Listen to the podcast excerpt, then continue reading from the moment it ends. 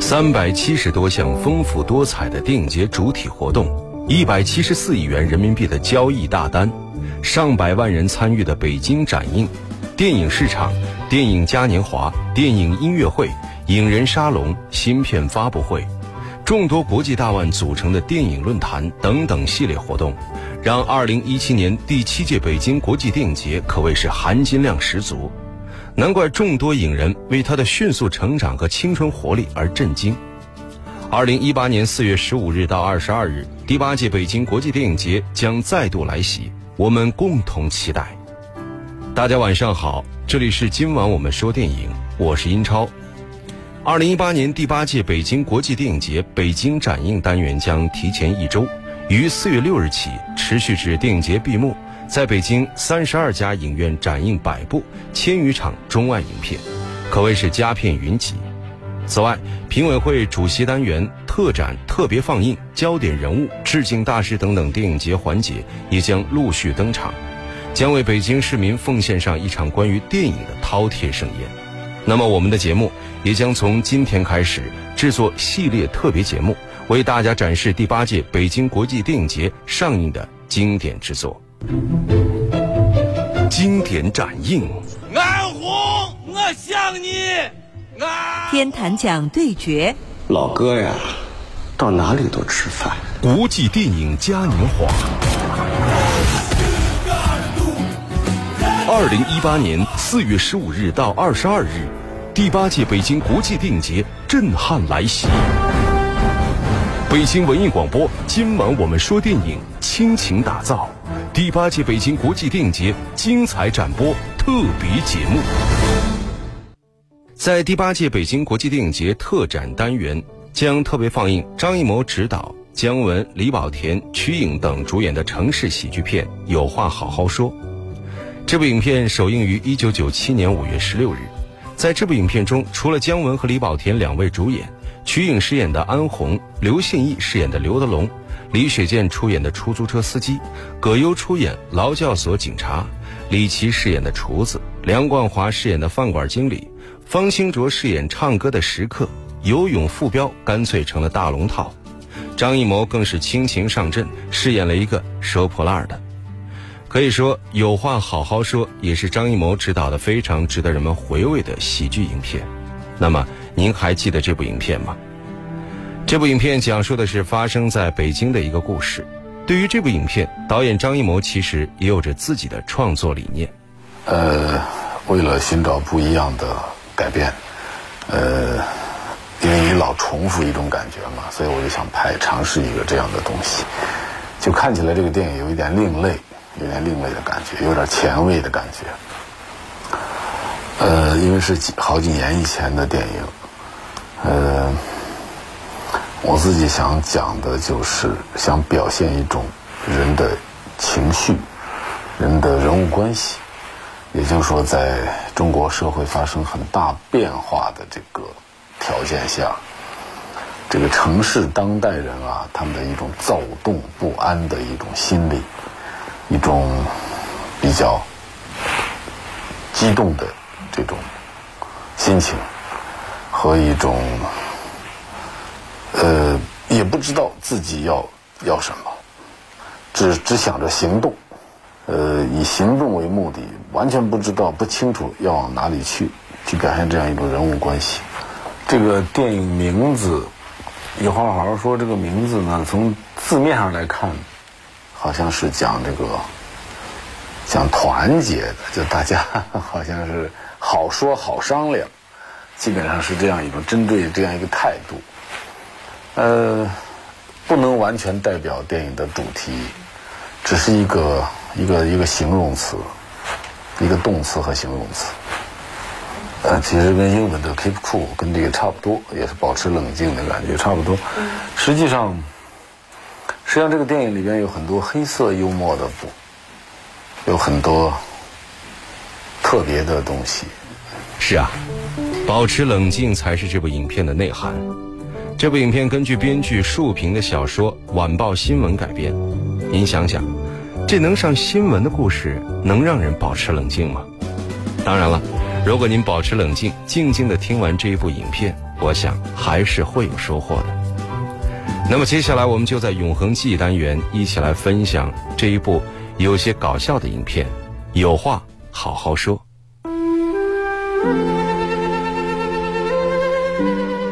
一扇窗，一扇门，一片光影，一个故事，一个世纪。今晚我们说电影《永恒记忆》。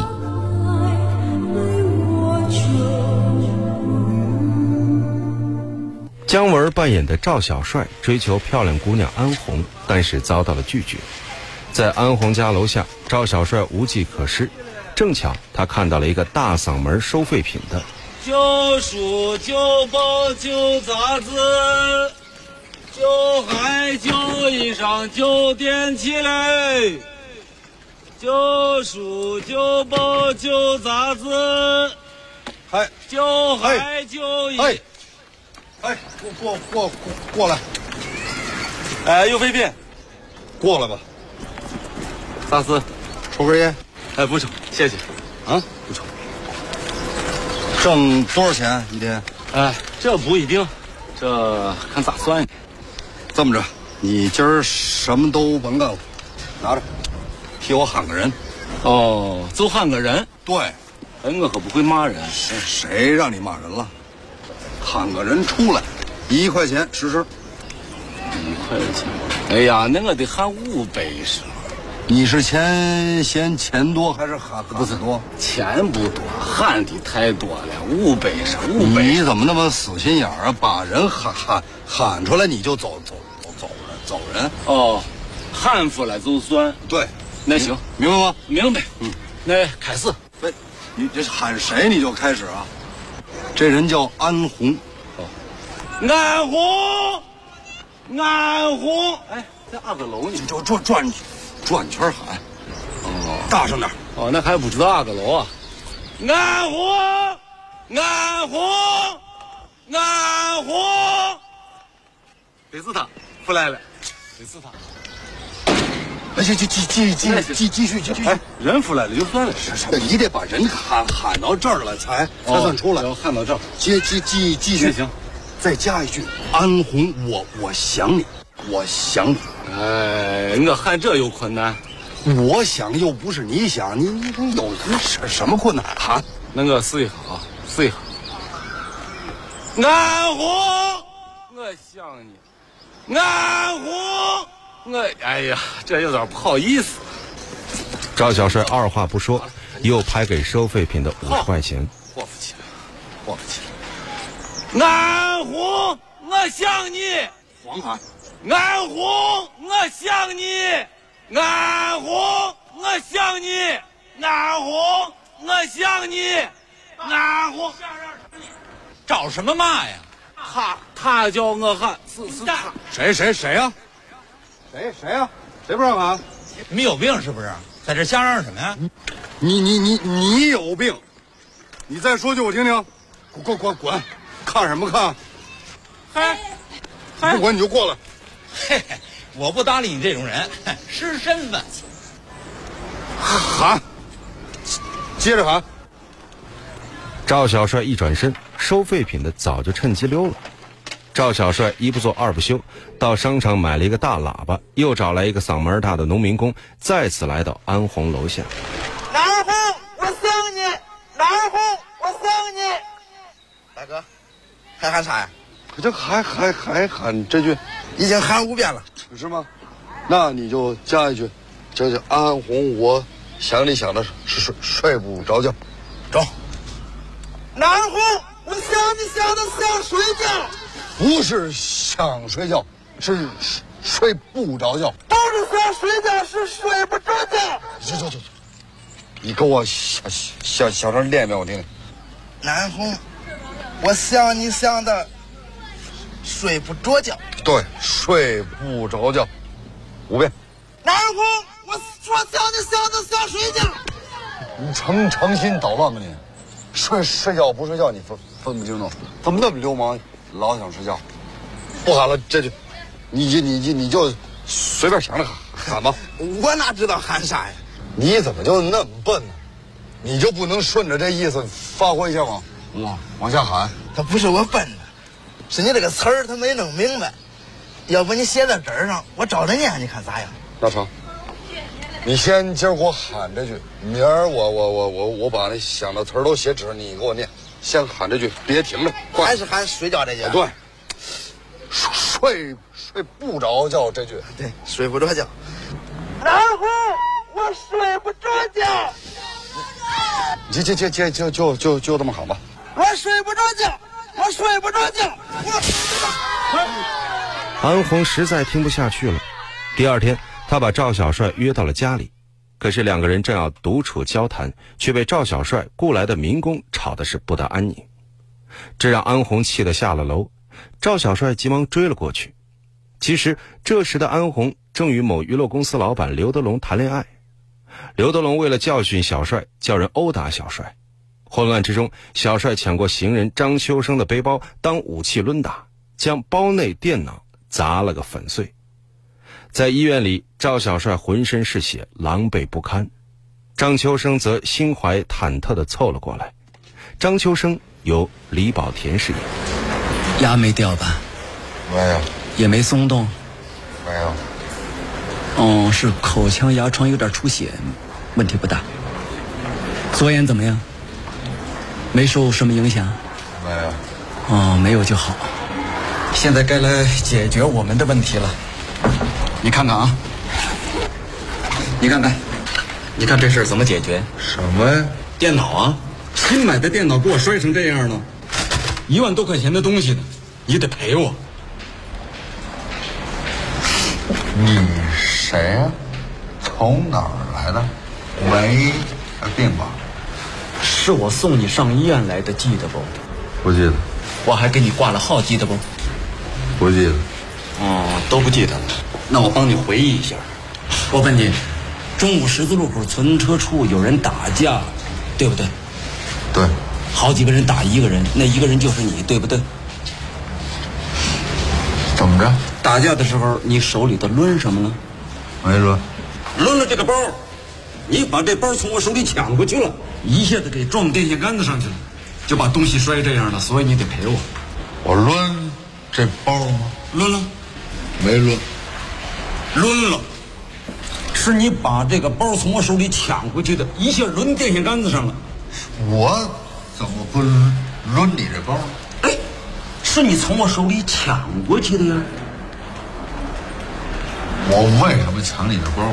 那我怎么知道？我正好从那儿路过呀。你是路过吗？你看热闹来着吧？嘿，我看什么热闹？碰这事我历来都是躲得远远的。你躲得远远的，我怎么能够得着你的包？就算是我看热闹凑得近了点这包还是你抢过去的呀？这电脑还是你摔坏的呀？摔哪哪儿了？抡电线杆子上了。抡电线杆子上，嗯，找电线杆子赔钱。这叫什么话呀？你这叫不讲理，知道不知道？啊，我不讲理啊！当然不讲理。我你不讲理，你不讲理，你不找电线杆子赔，你找我。那我不找你找谁呀？是你抢过去的呀！我抢的，你找我啊？我为什么抢这包？那我怎么知道？什么叫怎么知道？嗯，这不是有人打打我吗？那我没打你啊！你找打我的人赔你这包，听明白了吗？我再跟你说一遍，摔电线杆子上为什么找我我赔啊？是我抢的包，我为什么抢包？第有人打我，我我才抢的包，是不是这么一道理吧？那这样，你先歇两天，让脑子清醒清醒。过几天我再找你，你告诉我什么单位？没单位。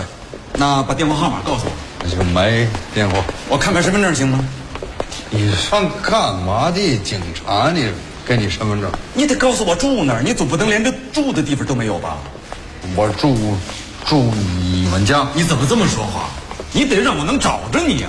我不是跟你说了吗？找他们去。那也行，反正这个事儿你们俩都有责任。你告诉我那人是哪单位的，我找他去。安达娱乐公司开夜总会的，叫刘德龙。就这样，张秋生为索赔电脑奔波于小帅和刘德龙之间。小帅发现可以借机报复刘德龙，便将张秋生作为这一计划的诱饵。张秋生对此却浑然不知。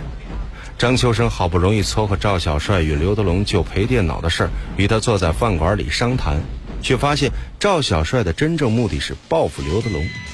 一贯胆小怕事的张秋生这一次无论如何要阻止冲突的发生。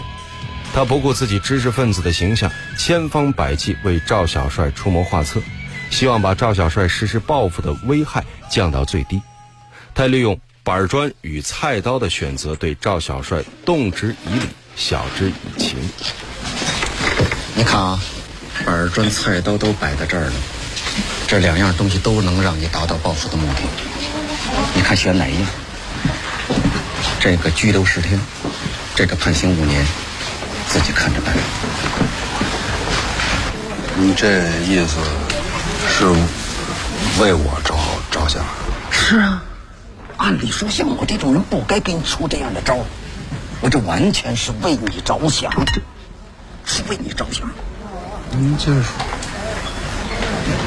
菜刀算凶器，知道不知道？板砖不算。板砖这东西满大街都有，你顺手捡来的东西不算凶器。你要是同意是板砖，我就同意到时候配合你，等刘德龙来了，我帮你的忙稳住他，好让你下手。你说行吗？同意不同意这方案？行不行？您还挺在在行这方面。看来这读书和卖书的事不一样，想的招都比较阴险，这叫巧打。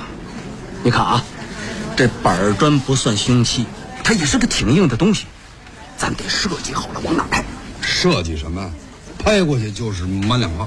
哎呦，那他可就惨了。鼻子是肯定保不住了，长多漂亮都没用，到时候眼珠能不能保住，还还是个问题。打人不打脸。你得换个地方，换一个没有危险的地方。没危险，拍他干嘛？我不是说他有没有危险，我是说你。你看啊，这一板砖下去，一方面要把他拍得够呛，另一方面你不担什么责任。那打了就打了，不负法律责任，不算犯法，这才是最佳效果。这事儿到时候再再再说吧。咱别到时候再说啊，咱得先想好了。你看啊。既打击了对方，又保存了自己，不成一时匹夫之勇，对抗中全身而退，这才是真正的高明。说了半天，我的意思也就是这个意思啊。啊，我是真明白了。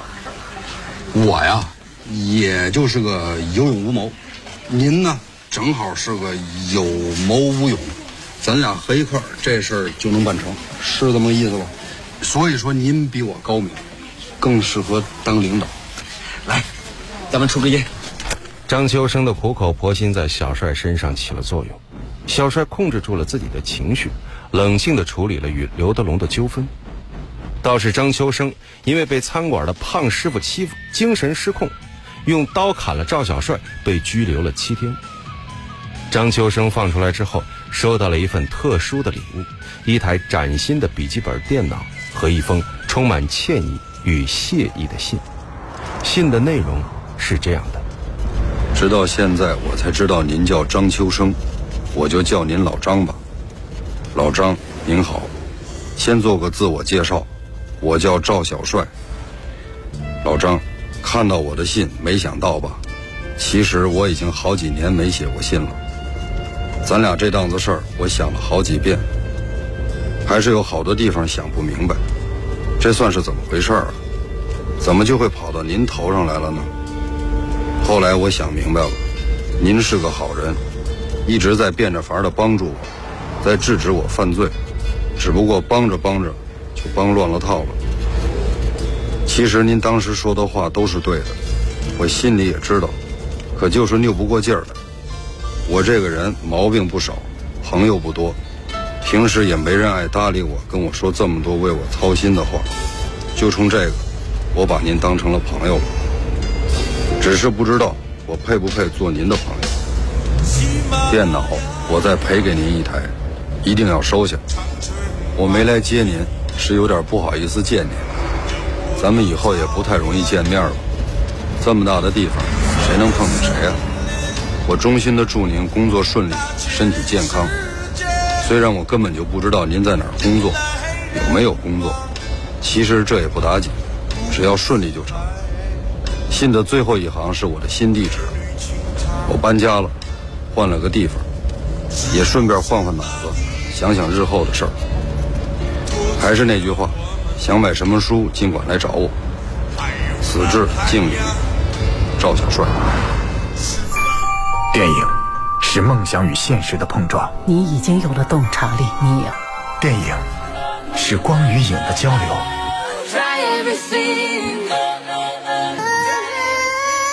记忆中的过往，幻想中的未来。今晚我们说电影，精彩上映。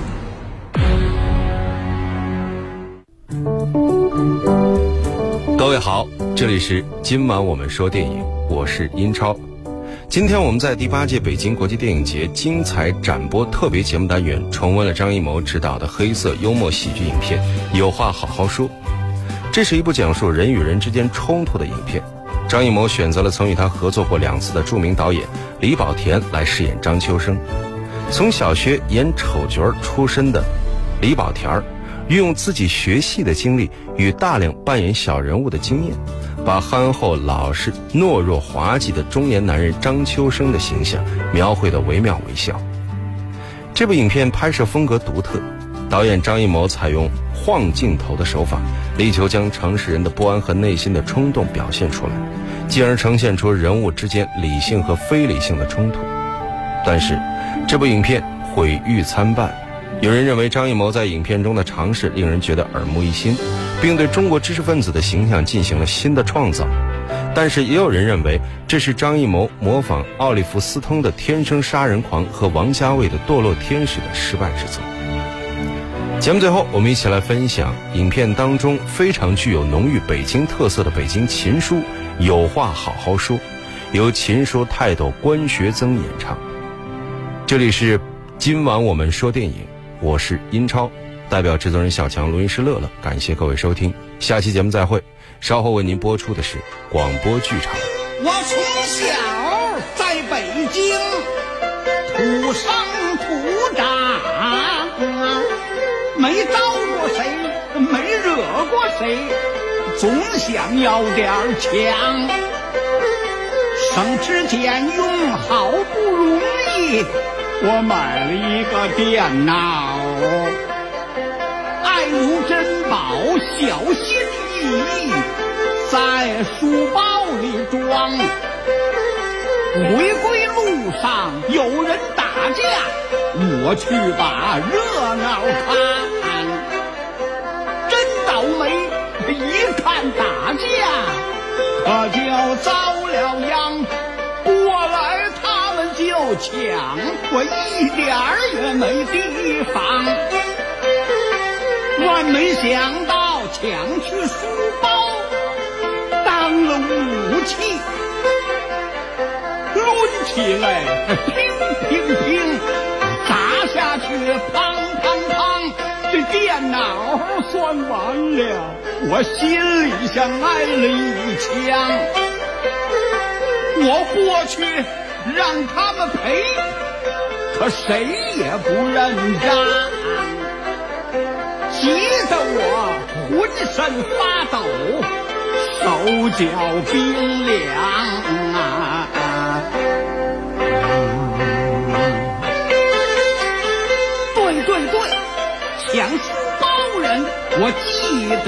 的长相，我得找他赔。电脑，他甭想去躲藏啊！